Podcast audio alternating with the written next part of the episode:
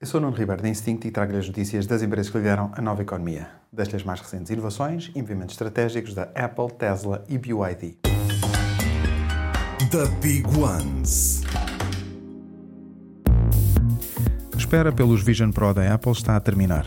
A Apple está a acelerar na produção e tudo indica que os novos óculos de realidade virtual e aumentada vão chegar às lojas já no próximo mês de fevereiro. Apresentados em junho do ano passado, estes óculos fazem parte de uma nova categoria de produtos que a Apple classifica como computação espacial e que junta o mundo físico e digital.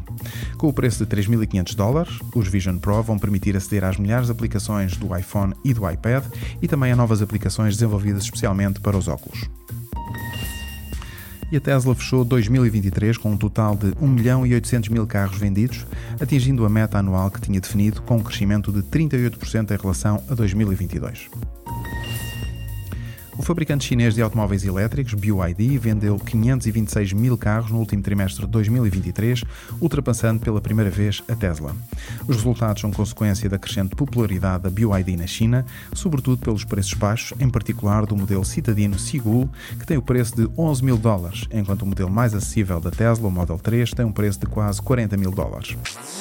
Super Toast by Instinct.